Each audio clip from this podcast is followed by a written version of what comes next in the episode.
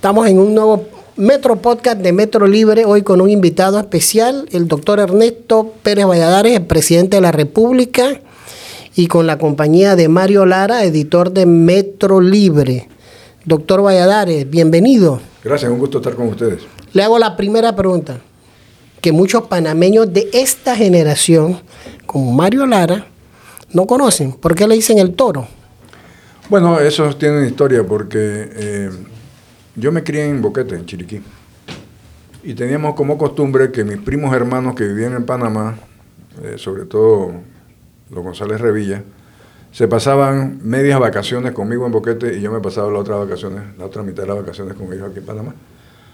Pero bueno, cosas de muchachos, yo siempre he sido corpulento. Empezaron de que ahora viene el ganado bravo, ahora viene el toro de Chiriquí, y de ahí se fue quedando como toro. Pues. ¿Nunca le molestó ese apodo? Si me dijeran vaca, sí. Pero los toros tienen como una sensibilidad con el color rojo, ¿verdad? Sí. Usted también la tiene con el color rojo político, comunismo, todo lo que significa eso. Digamos que sensibilidad no, es simplemente un rechazo, eh, un rechazo a todo lo que significa esa izquierda radical, comunista, eh, fracasada, ese modelo económico que ha fracasado en todos lados, incluyendo lo que era la Unión Soviética, eh, no hablemos de los países vecinos, Cuba, Venezuela, en fin. Eh, sí, porque por supuesto que eso no es, no es eso es un rechazo. Pero el rojo que tenemos aquí al lado en Colombia es como rojo oscuro o rojo todavía, naranjita. Todavía no sabemos. Dejemos que empiece a andar. Los nombramientos que ha hecho me parecen sensatos, pero vamos a esperar. Uno, uno no juzga a priori, se juzga a medida que se va caminando. Enfrentamos, doctor, en este momento una situación difícil en el país por las protestas y las huelgas. Eh, a su juicio, ¿por qué se produce? ¿Y usted no cree que el país está secuestrado por grupos extremistas y radicales? ¿Por qué se produce? Yo creo que hay un hartazgo en la sociedad, producto de una serie de acontecimientos. No podemos decir que es uno solo. Claro, lo más cercano son el tema de, la pandemia, que significó que muchísima gente estuvo que estar encerrada en su casa, que mucha gente perdió su trabajo, eh, que mucha gente se vio muy afectada por este tema. Y que digo, con toda sinceridad, ahora visto en retrospectiva, tú puedes decir es que se cometieron errores. Bueno, sí, se cometieron algunos errores que no sabían, el gobierno no sabía porque había ninguna experiencia, experiencia cero. Pero ese hartazgo, conjuntamente con una serie de cosas inexplicables, por no llamarlos corruptelas, vamos a decirle inexplicables, es lo que ha creado esa sensación de rechazo a todo lo que está pasando. Tú no puedes decir que es que no hay dinero, pero tienes unas planillas extraordinarias, no solamente en la Asamblea, sino en el Ejecutivo. Incluso lo del Ejecutivo tú puedes decir desde el punto de vista economista keynesiano que se entienden porque es un gasto necesario para mantener la economía. Sí, pero siempre y cuando sean productivas. El problema es que muchas de esas planillas son de botellas, gente que no hace nada. Creo que hay cosas que como que derramaron el vaso.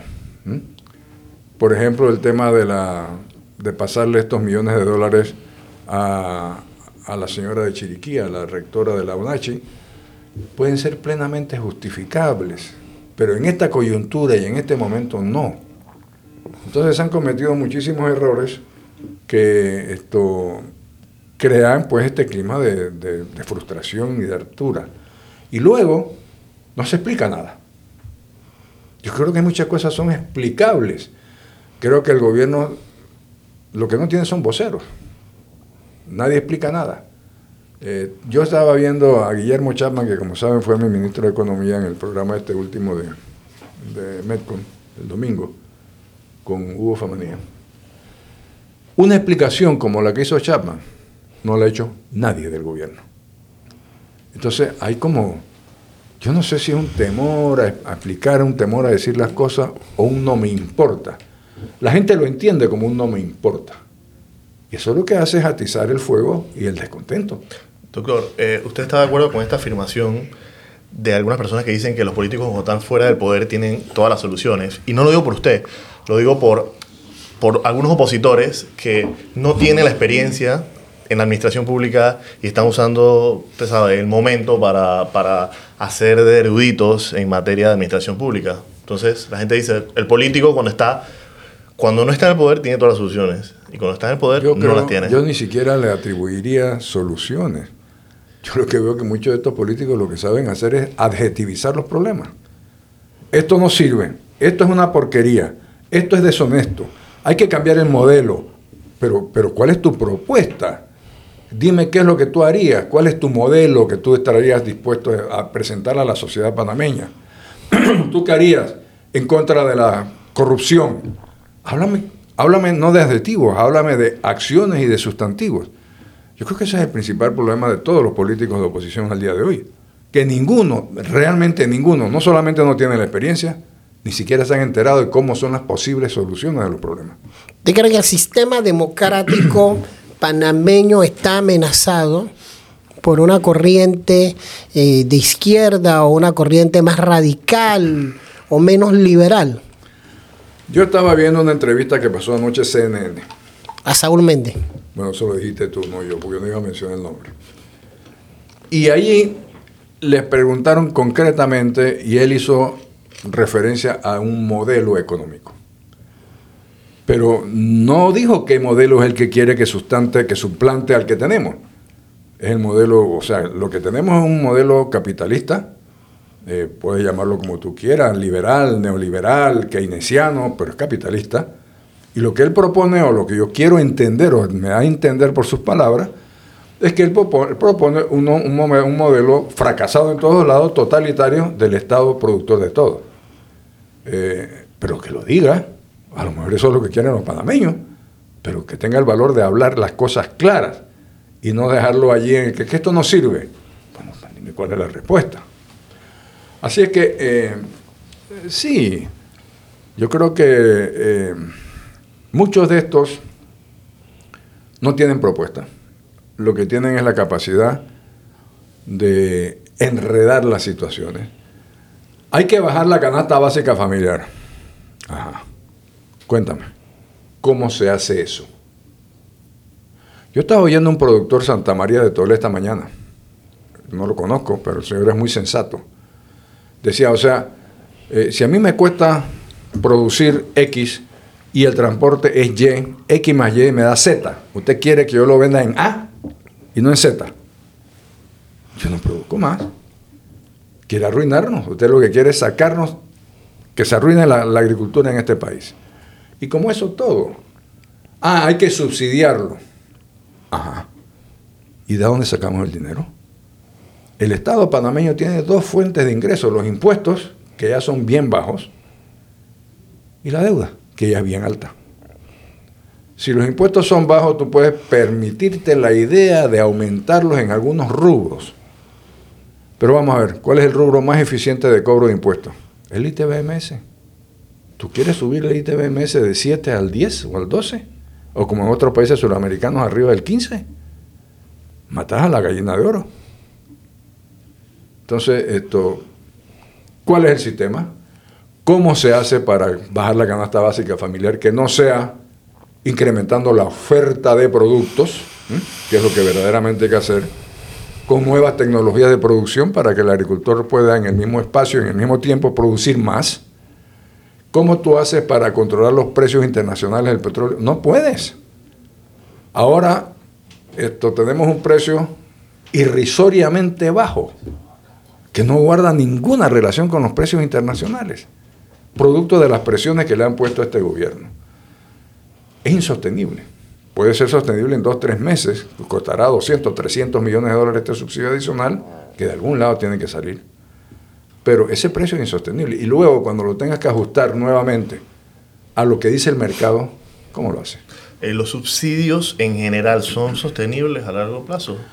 ¿O hay que buscar una manera para transferir que- eso a, a una especie de, de- de Fíjate- plaza laboral? Fíjate que, eh, vamos a ver, el canal da 2 mil millones de dólares, cifras redondas, y nosotros nos estamos gastando 2.400 en subsidios.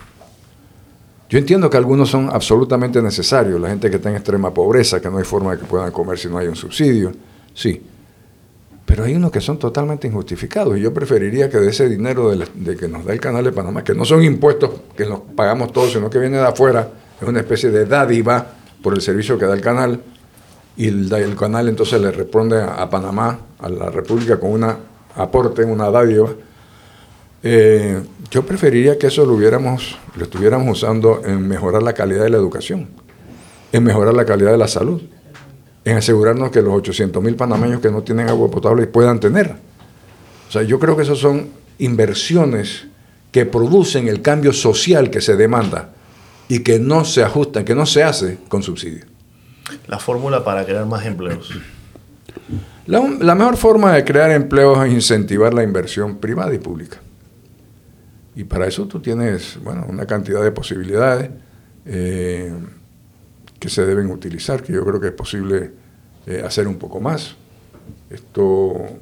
¿Y cómo se atrae la inversión extranjera? Es que parece, invierte, insisto, porque, porque parece un poco sencillo. Pero... Sí, no, pero no es.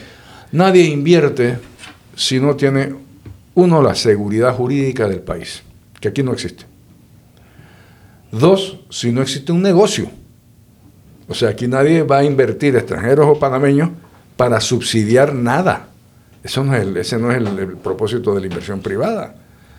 Y tres, tú tienes que tener una mano de obra lo suficientemente educada y calificada para hacer competencia con la mano de obra de los partidos de los países vecinos que significa que tu nivel de productividad en tu inversión va a ser lo suficientemente bien y buena para poder competir con los productores de otros países.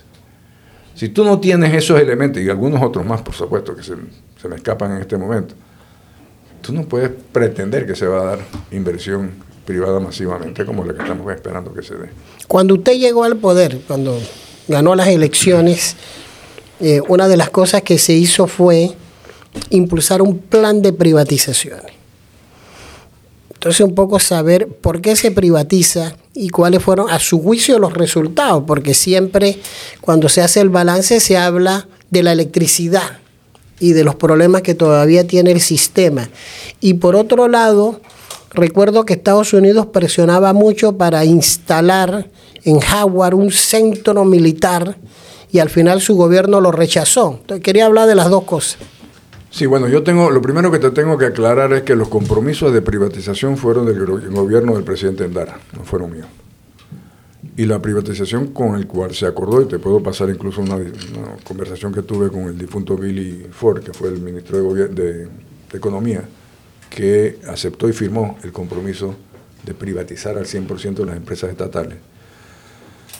Eh, ese se empezó a ejecutar lo que pasa es que en su momento la base de apoyo política de la Asamblea no era la del presidente Endara, era la del vicepresidente Ricardo Arias Calderón, es decir, era el partido que en aquel momento se llamaba Demócrata Cristiano. Y como al señor Arias Calderón lo expulsaron del gobierno, si mal no recuerdas, su base de, la base de apoyo de ese gobierno desapareció. Entonces, se privatizó al 100% las primeras empresas. Cemento Bayano, por ejemplo, se vendió al 100%. Cítricos de Chiriquí se vendió al 100%.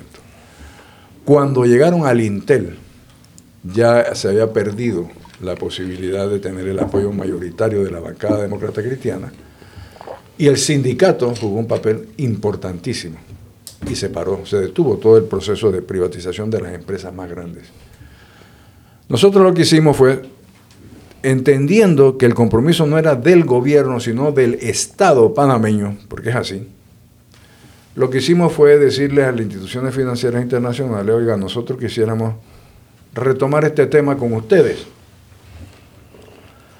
Porque el tema no era, ahora no privatizo, ahora no vendo. Ok, si usted no quiere vender el IRI, usted no quiere vender el Intel, pues no lo haga, simplemente no habrá financiamiento para la expansión de esos dos servicios y sin expansión y sin servicio, después de 10 años de desgaste interno y de falta total de inversión, iba a desaparecer la capacidad de generación eléctrica y de comunicación. Habían dos países que no tenían celulares, nosotros y Haití. Bueno, entonces ellos aceptaron una conversación con el entonces ministro Chapman y otro grupo, y le dijimos, bueno, ¿cuál es la filosofía detrás de exigir ustedes que se privaticen estos servicios? Bueno, la filosofía anunciada, que puede ser otra la que verdadera, era que los servicios públicos prestados por los estados son ineficientes y en consecuencia caros al usuario. Tú puedes asumir eso como parcialmente cierto. Las empresas estatales tienden a ser menos eficientes porque no tienen el incentivo de ganar dinero. Pero también había un incentivo político, que era que era el gobierno del expresidente Reagan, que decía que todas las empresas que eran del Estado eran innecesarias porque era una especie de paso hacia el comunismo. Entonces ahí está el componente político. Nosotros le dijimos, bueno, mire, ¿y qué, qué les Esa parte nunca nos lo dijeron, por supuesto. ¿Y qué les parece si nosotros logramos una asociación con empresarios que, que tengan interés en manejar la empresa? Nosotros mantener una, una parte y salirnos de la administración para que sea eficiente. Ah, si ustedes logran eso, con mucho gusto. Eso fue lo que hicimos. Nosotros seguimos, el Estado panameño sigue siendo dueño del 49%, por ejemplo, de la, de la compañía telefónica, el otro 49% es del administrador y el 2% sigue siendo el sindicato. Entonces, ese esquema fue el que nosotros impulsamos y logramos. Bien, ese, todo ese esquema tenía un punto principal, que en ese momento se llamó el regulador de los servicios públicos. Y ahí habían tres panameños perfectamente entendidos, entendidos con los diferentes temas. Uno era el agua, que no logramos tocar, que era Nilson Espino. El otro electricidad y el otro telefonía. Y luego, ese ente regulador de los servicios públicos tenía garras y tenía dientes. Había, por ejemplo, en las negociaciones hubo un un punto que tenían que alcanzar en la prestación de calidad. Y si no lo hacían para cierta fecha, habían unas multas bien importantes. La primera meta de calidad se le puso a lo que en ese momento era la telefonía Cable and Wireless. Y no la cumplió. Era diciembre del 99, ya nosotros habíamos salido de la administración. Se la perdonaron. Era una multa de 10 millones de dólares. Se la perdonaron. Y luego, por las razones políticas que sean, el ente regulador se descabezó. Tú me preguntas que al día de hoy, al día de hoy no hay competencia. Por eso es que tú ves los precios por las nubes que estamos pagando en muchos rubros. Al día de hoy, en nuestro esquema, los usuarios de más de cierta cantidad de electricidad tendrían la opción de contratarla con diferentes distribuidores en base a los precios que le ofrecían. Y por meses o por año. Es decir, nosotros incentivamos una competencia en la distribución que se acabó.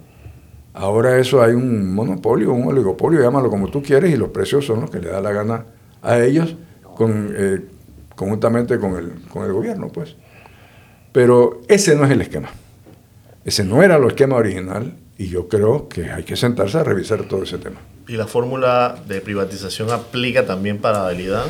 No, yo pienso que nosotros en el IDAN teníamos otra propuesta más bien por propuestas administrativas que de privatización. Y permitir quizás alguna participación privada en nuevas potabilizadoras, es decir, de manera que o el Estado hacía la potabilizadora y se entraba en un contrato de administración por la distribución del agua, o a la inversa. Pero había una posibilidad de aumentar la cantidad de inversión que se puede hacer en un periodo, permitiendo otros inversionistas, que no solamente sea el Estado. También se paró. Doctor, yo quiero hacer una pausa para hacer como una reflexión, una añoranza y salir un poco del, del plano político. Por ejemplo, este ejercicio, ¿qué era mejor antes que no es mejor ahora? puedo empezar yo. Yo pienso que la niñez o la vivencia de los, de los niños antes era un poquito más, más sana o más variada. Eh, y tal vez hoy es mejor el acceso a la información que antes. Eso es para hablar de algo positivo de antes y algo positivo de ahora. Solamente te hago una acotación. El acceso a la información y a la desinformación también. También, también. Ahí viene el discernimiento, ¿no? Pero en, su parecer, ¿qué era mejor en esos tiempos atrás? Yo creo que sí, en efecto, había una sociedad más sana, vamos a poner de esa manera. Había, esto, pienso yo, una efervescencia patria por lograr lo que logró Torrijos, los tratados del canal y el reversar.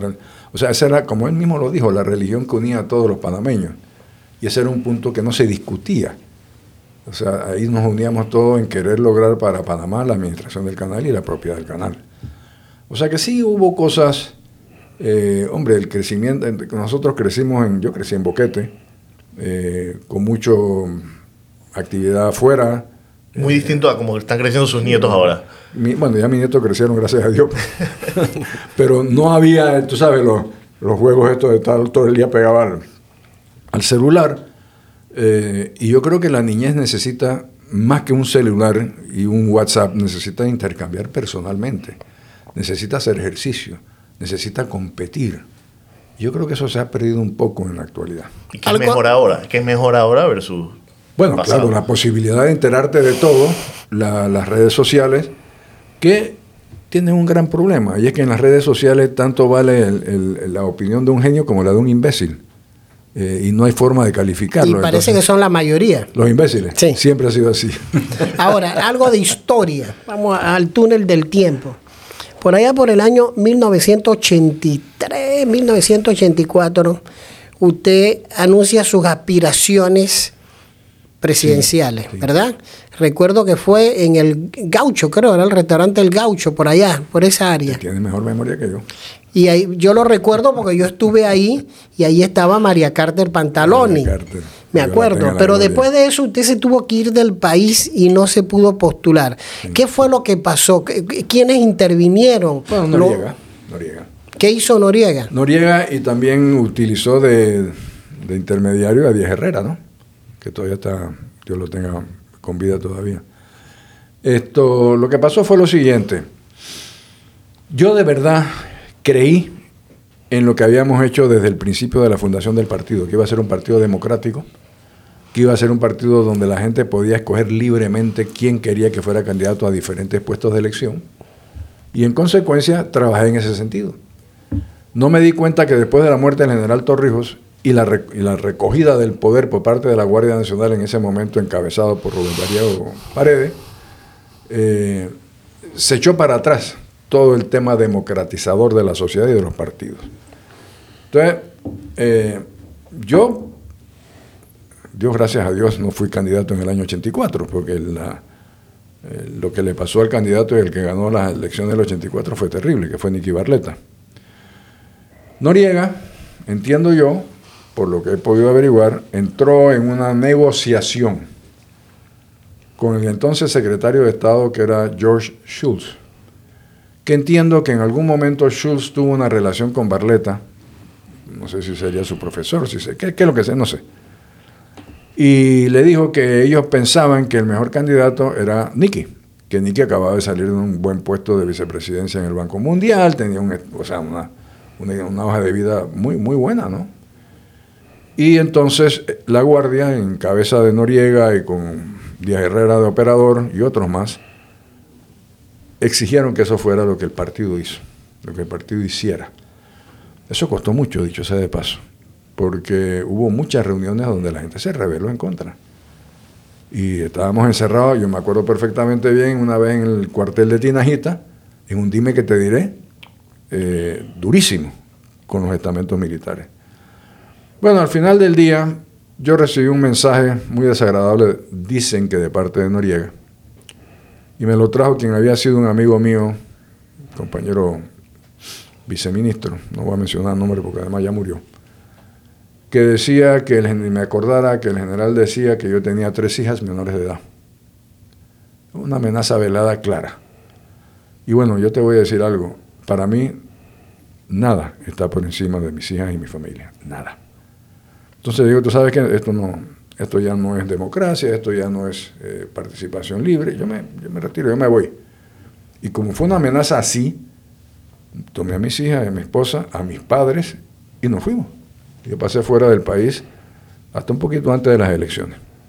Eso fue lo que pasó en 1984.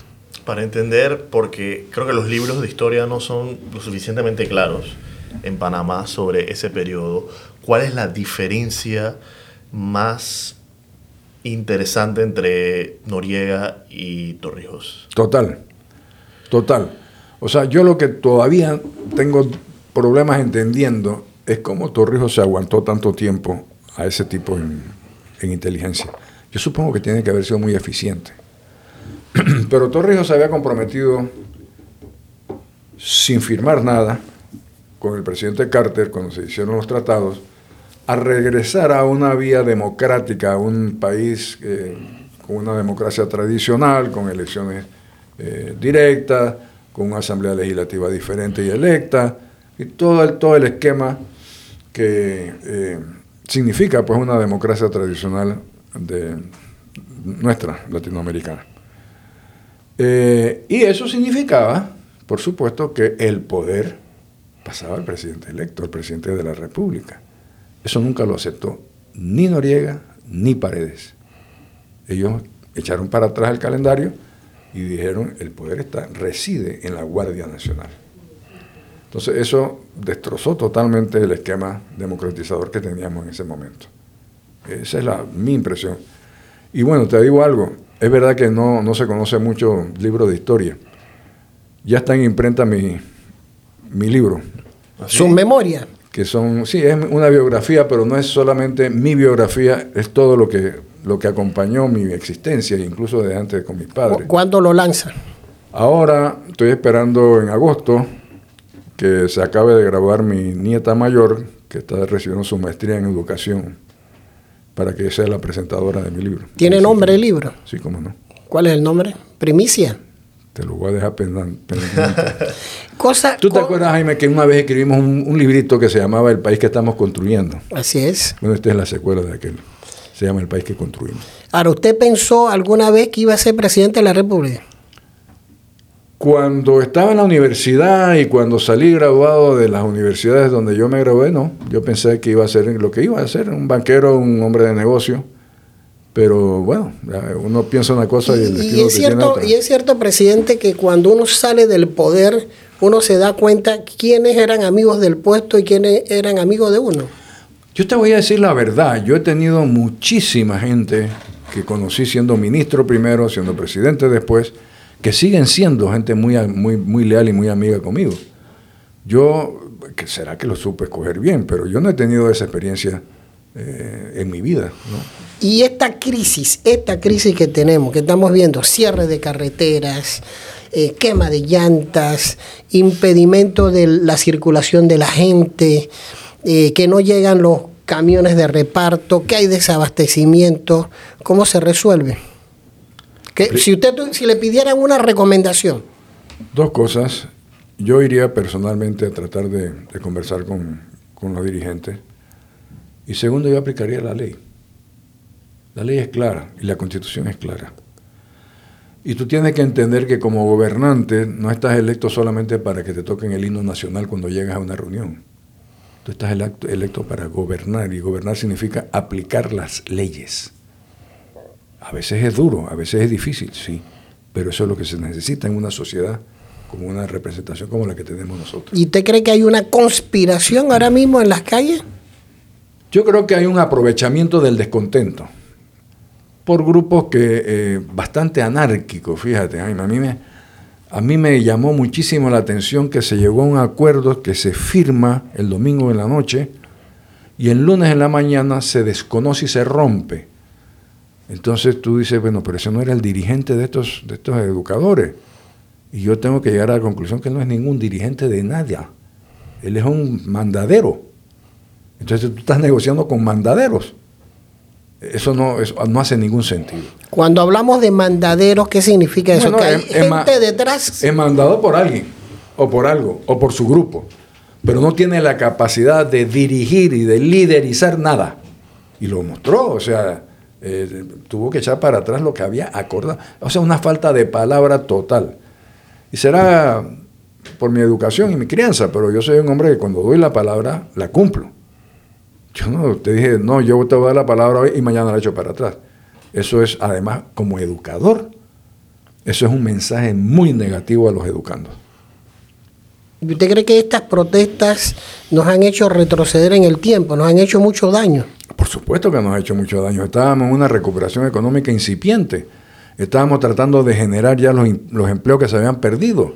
El sector industrial había recogido muchísimo de la gente que fue despedida en su momento. O sea, estábamos caminando, hombre, no de un día para otro, pero estábamos caminando por la senda correcta. Que hay que hacer algunos ajustes, por supuesto, que hay que de alguna manera revisar todos los gastos extemporáneos, inadecuados, eh, llámalo como tú quieras, del Estado, sí hay que hacerlo. Hay planillas que son injustificables, hay gastos que no tienen justificación. Mira, el sistema que se implementó, que es el diputado que tiene para el servicio de sus necesidades políticas a cuatro o cinco honorables representantes de corregimiento de su circuito electoral. Eso hay que acabarlo.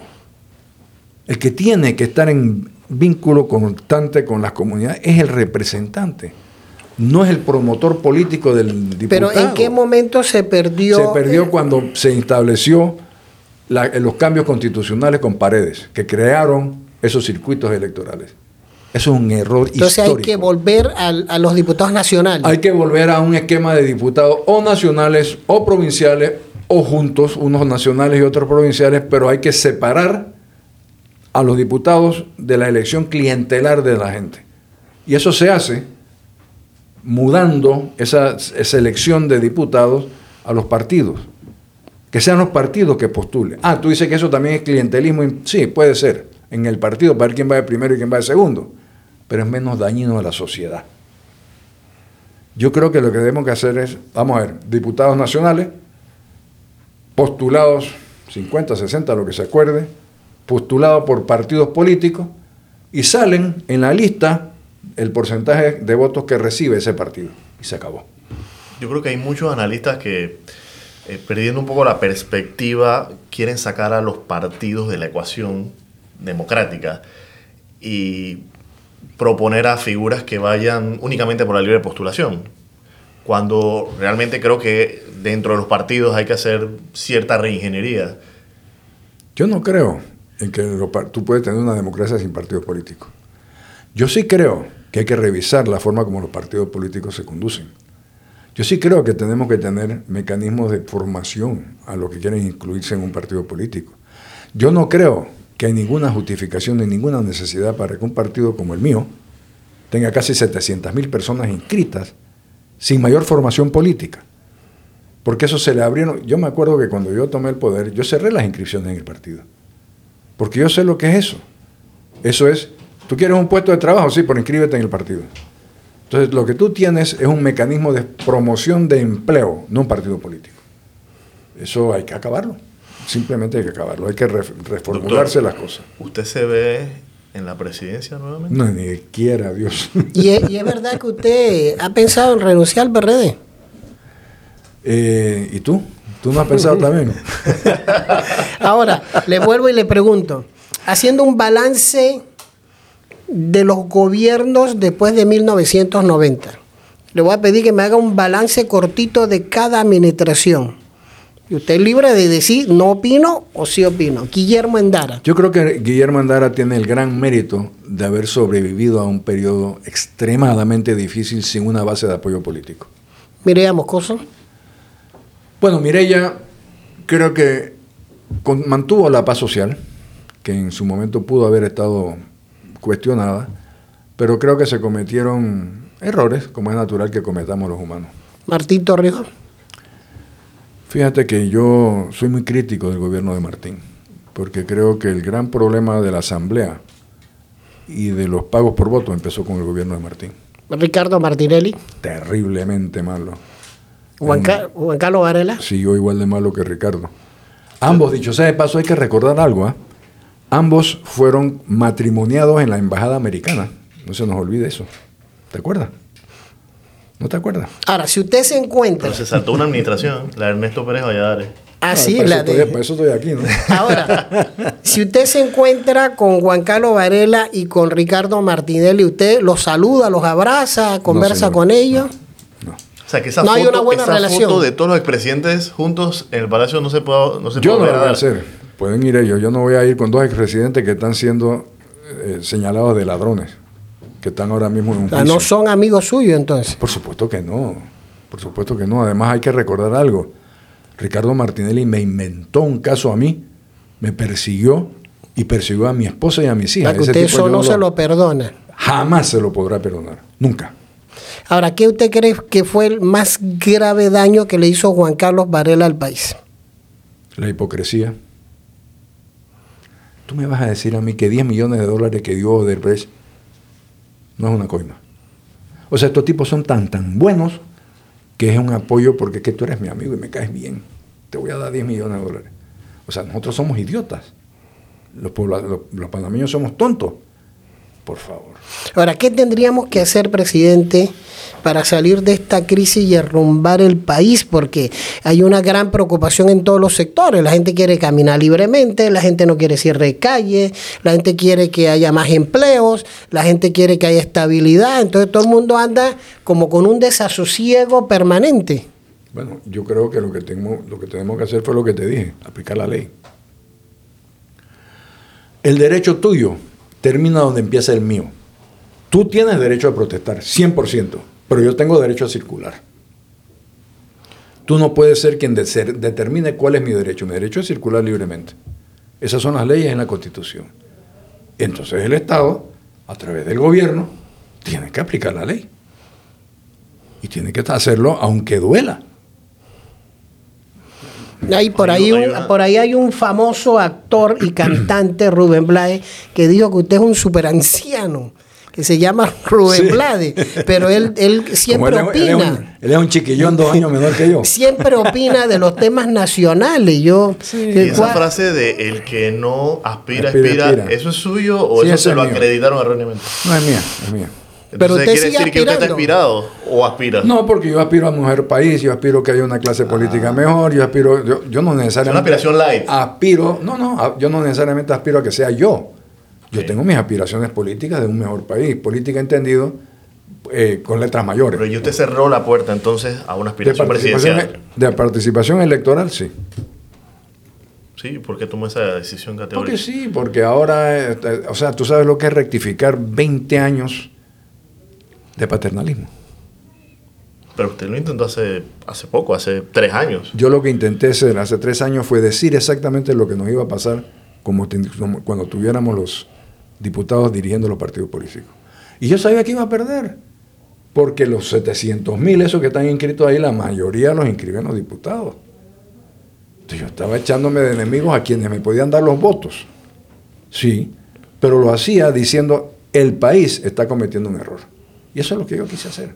Y gracias a Dios eh, no me tocó a mí rectificar. Ahora, parece que el paternalismo ha sido parte de la, de la vida de los panameños, porque cuando uno eh, revisa la historia de Panamá, lo que encontramos es que cuando los liberales y los conservadores dominaban la vida pública, habían gobiernos paternalistas. Y cuando los militares llegaron al poder, una de las cosas que se le endilgan es que fueron muy populistas y muy paternalistas. Yo creo que los gobiernos, hay que hacer una diferencia.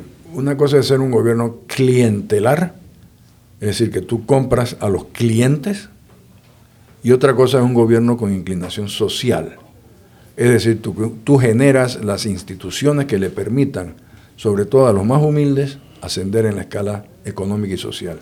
Y esas instituciones son salud igual para todos, que era un término de Torrijos, una educación de calidad, incluso llegando al punto de darle a los niños los uniformes gratuitos y los libros gratuitos, eh, el agua para todo el mundo, los acueductos rurales. ¿sí?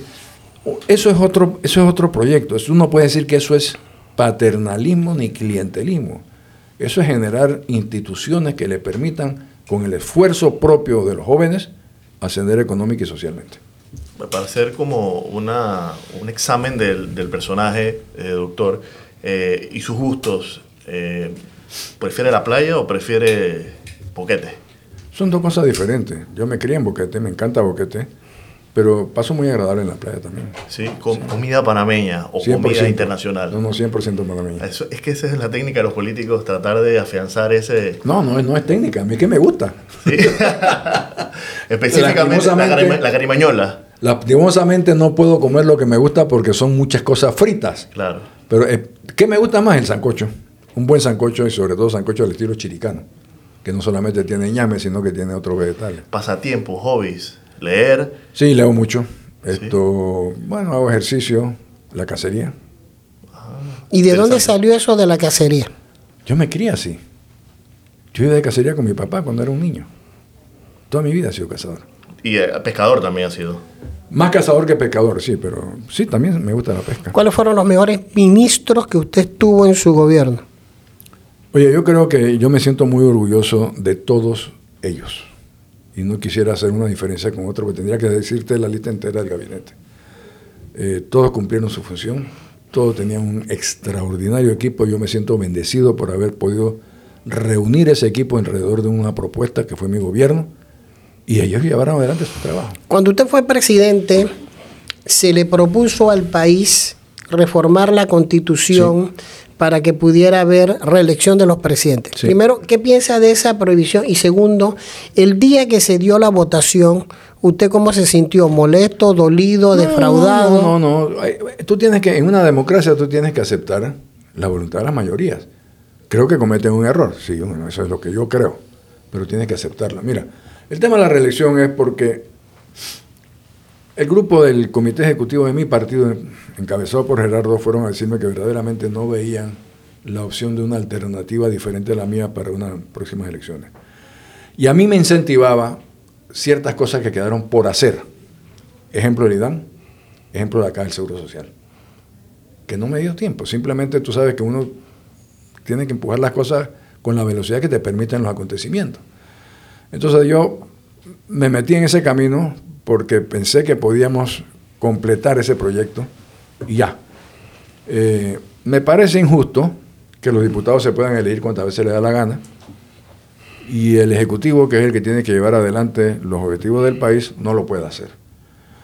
Me parece injusto, bueno, se está pagando el precio, que la gente vote porque este me cae bien y porque aquel me cae mal, porque este bonito y este feo porque este buena gente y este prepotente. No, usted tiene que aprender a votar con su conciencia y con su bolsillo, sabiendo quién es el que mejor puede llevar adelante objetivos que significan la mejoría del país y en consecuencia la tuya. Pero aquí nos acostumbramos a algo. El doctor Arnulfo Arias, él siempre encabezó el resentimiento ciudadano contra la oligarquía. Era un hombre humilde, un hombre que vino de un pueblo en Coclé, y la gente se identificaba mucho con él y con su discurso. Entonces votaban por él, pero no votaban por él, votaban en contra de los gobernantes de turno. Los rabí blancos, los oligarcas, en contra. Subía el doctor Arias, empezaba a llevar adelante lo que dijo que iba a llevar adelante, y la propia gente que lo había apoyado iba a la guardia a tocar la puerta para que lo tumbaran, cosa que se hizo en varias ocasiones. Entonces, eso creó una psiquis del votante panameño que hay que entender. Y todavía no se ha superado. Creo que todavía votamos en contra y no a favor de los objetivos y las propuestas que tenga un candidato. Y pareciera que en las protestas de ahora hay un grupo importante de ciudadanos que está en contra de todo. Y le digo por qué. Estaba en un supermercado y estaban varios hombres comprando, porque ahora la moda, van los hombres a los supermercados y conversaban sobre la crisis y todos compraban buenos quesos, buenos jamones, buena mortadela, pero criticaban algunas medidas del gobierno de carácter económico y hacían comentarios contra los empresarios. Y eran personas de clase media, media, media alta. Entonces pareciera que el país adoptó un discurso de cuestionar todo sin tener un fondo. En efecto. Y eso es producto de la educación que recibe esa clase media y media alta. A mí me llama mucho la atención que educadores que debieran tener un conocimiento mínimo de cómo funciona una economía, te digan que Panamá tiene que bajar el costo de la gasolina. Como si nosotros fuéramos productores de, de petróleo, como si nosotros pudiéramos imponer el precio internacional de la gasolina. Tiene que bajarla, punto, porque está muy cara. Tienen que bajar la canasta básica familiar. ¿Cómo se hace eso? Si tú no entiendes las fuerzas del mercado y cómo funciona la economía. Entonces yo tengo que llegar a una conclusión. O esas personas que están diciendo eso son ignorantes totalmente de los temas económicos, o lo hacen de mala fe. Porque cuando tú estás en una diferencia y tu propuesta es inalcanzable, tú sabes que no hay nada que negociar. Lo hacen entonces para seguir con la protesta. Y eso es lo que yo creo que está pasando. El lenguaje de los independientes como que ha capturado un poco la, la atención de los jóvenes, al punto de que gran parte de, de, la, de los votos en las últimas elecciones se lo dieron a un candidato por la libre postulación. Eh, pero mi pregunta es si usted vería a un independiente siendo presidente de Panamá. Yo con el actual sistema lo veo muy difícil. Eh, los partidos, por más que se quieran criticar y por más que yo creo que hay que reformar muchas de las cosas, los partidos tienen una gran ventaja sobre los independientes y una estructura nacional. Una estructura que tú no montas en un año, una estructura que toma mucho tiempo, que tienes que desarrollar cuadros en cada comunidad que sirvan, que, que signifiquen no solamente el tema electoral, sino el tema de formación. Eh, bueno, vamos a ver qué pasa en las próximas elecciones, pero yo veo muy, muy difícil el que gane un independiente de las ¿Usted vota siempre por PRD, siendo... Sí, sí, siempre voto por PRD. En, en estas protestas surgió un tema, medicamentos. Es evidente que los precios de los medicamentos están altos.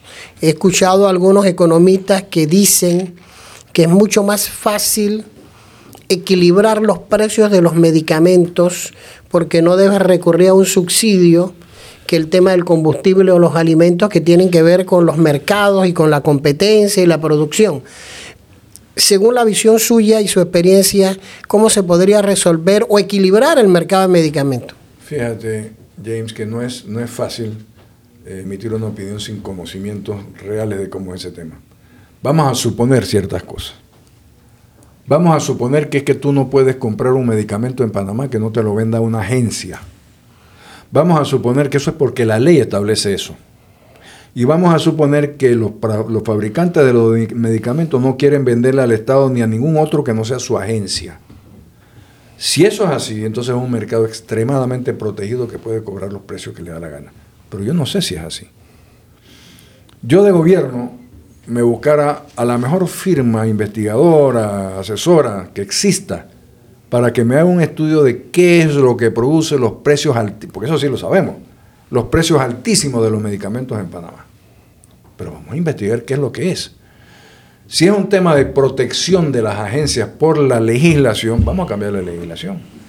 Si es un tema de la burocracia, que tenemos que darle el visto bueno a un medicamento que ha sido aprobado en Alemania, en Italia, en Francia, en los Estados Unidos, vamos a eliminar eso. Vamos a aceptarlo inmediatamente como bueno. Eso no significa que no tengamos la capacidad de evaluarlo, sí la tenemos, pero vamos a dedicar nuestros recursos a otras cosas que ya esas agencias han evaluado esos medicamentos. Así que el tema no es sencillo, el problema es evidente, hay un mercado súper protegido que cobra los precios que le da la gana. ¿Y tiene solución este país? Por supuesto que todo tiene solución excepto la muerte. Doctor, yo estoy en Estados Unidos o estoy en Argentina y pongo Netflix y veo lo que dice La Lavandería. Y le doy play y veo Gary Oldman, veo Meryl Streep haciendo unas actuaciones bastante interesantes sobre un tema y que mencionan a un país, un solo país. Y hacen toda una trama en base a suposiciones que los guionistas decidieron imprimir en, en esa película. Yo termino de ver la película y yo, a mí se me queda en la cabeza si soy de otro país y no tengo contexto de que Panamá es un paraíso fiscal. Sí, claro. ¿Cómo vencer, cómo vencer eso? es muy difícil. Es muy difícil porque estás peleando contra los grandes. Y la única forma de pelear contra los grandes es estableciendo tu dignidad, como lo hicimos, lo hicimos con el canal de Panamá. Yo, por ejemplo, yo tuviera medidas de retorsión contra los países que nos están atacando. Francia nos ha venido atacando directamente por muchísimos años sobre este tema.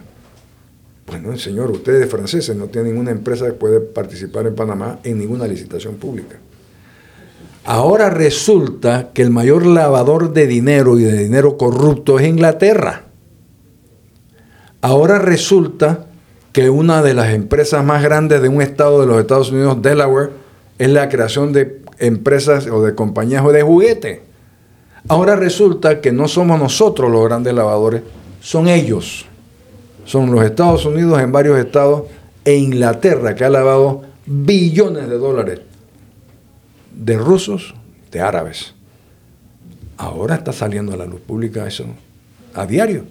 Yo veo todos los días un periódico muy bien enterado que dice exactamente dónde se está lavando el dinero y no es en Panamá. Pero claro, eh, es mucho más fácil hacer una película echándonos la culpa a nosotros sin mirarte, sin mirarte tú, tu propio ojo, ¿no? ¿Y, y por qué, ¿Y por qué no se instaló el, el CMA en Panamá, que era una Porque era aspiración? imposible, Era imposible. Porque era imposible. Esa fue una idea que me propuso en, la- una de las visitas mías a, a- los Estados Unidos, que me propuso el presidente Clinton, a último momento.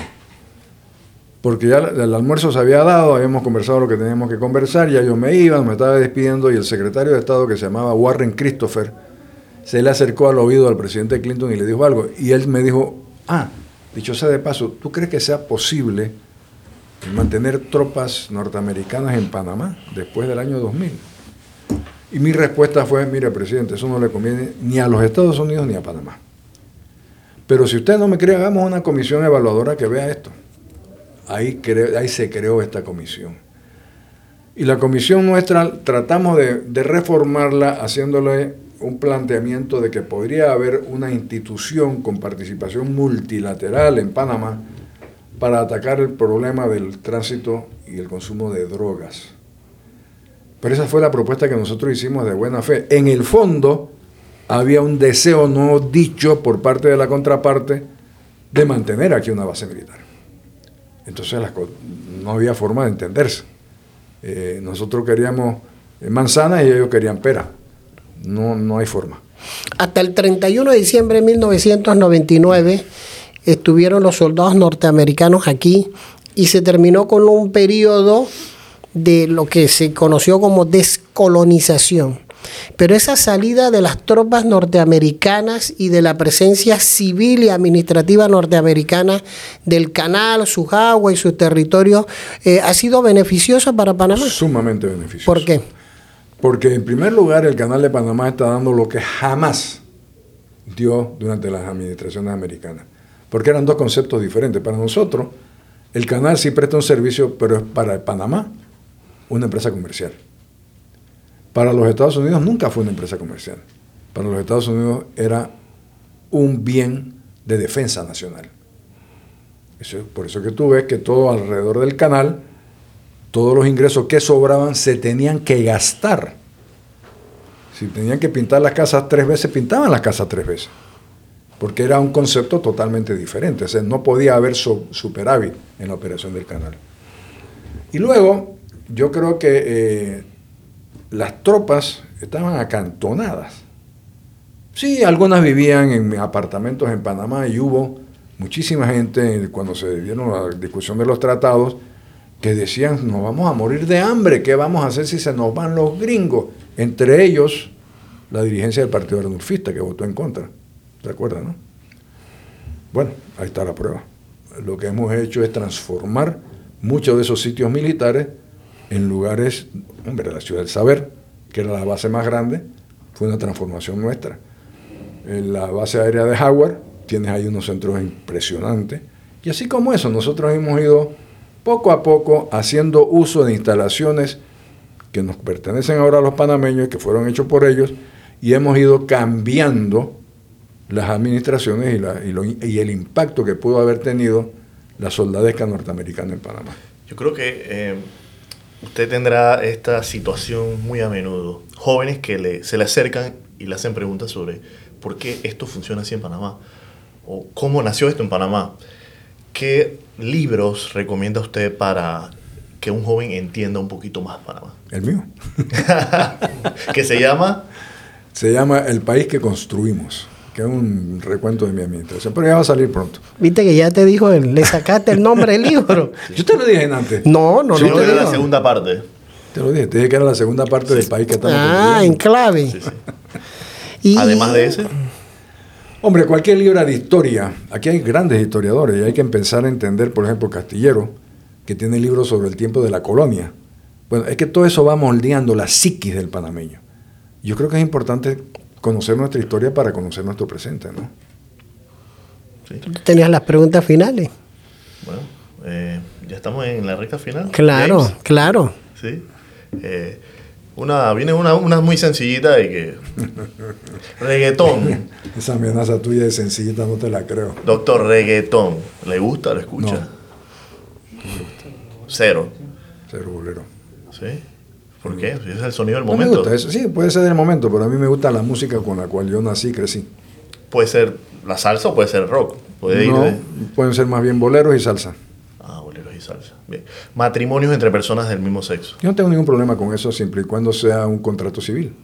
Yo creo que la sociedad panameña establece el matrimonio en su criterio como la unión entre un hombre y una mujer. Pero yo entiendo perfectamente bien que se adecue esa unión, llámalo como tú quieras llamarlo, para que tengan la posibilidad de tener herederos, de tener cosas en común. Sí, yo en eso no tengo ningún problema. Despenalización del, del aborto. Mire, yo creo que es responsabilidad de cada mujer lo que quiera hacer con su cuerpo. Yo en principio no estoy de acuerdo con el aborto, pero eso no es una responsabilidad mía, ni, ni es una decisión mía. Yo creo que debe cada mujer poder hacer lo que le parezca mejor en ese momento. Legalización de la, de la marihuana. Sí, hombre, si ya uso en, recreativo. ya en todos lados lo están legalizando. Imagínate tú los tipos que están viendo que ahora es legal vender marihuana en Nueva York y están presos 20 años porque pusieron un paquete de marihuana en el avión. Pena de muerte. Yo creo que en algunos casos se, se justifica. Sí, cómo no. Entonces, estas fueron las preguntas finales, James. Pero tuviste suavezón. Oiga, doctor, muchas gracias por participar en este Metro Podcast. Creo que se nos quedan muchas cosas en el tintero, sobre todo las que tienen que ver con el acontecer nacional y a nuestros seguidores que nos esperen con otro personaje de la vida pública y, y muchas gracias, doctor. Con mucho gusto, Sí, un encantado. último siempre. mensaje, doctor, para... Bueno, yo creo que este país tiene, está condenado a ser un país bueno y rico. Nosotros ahora depende de los panameños. Que tengamos las oportunidades de prepararnos bien, de invertir bien, de trabajar bien, para poder superarnos todos. Gracias.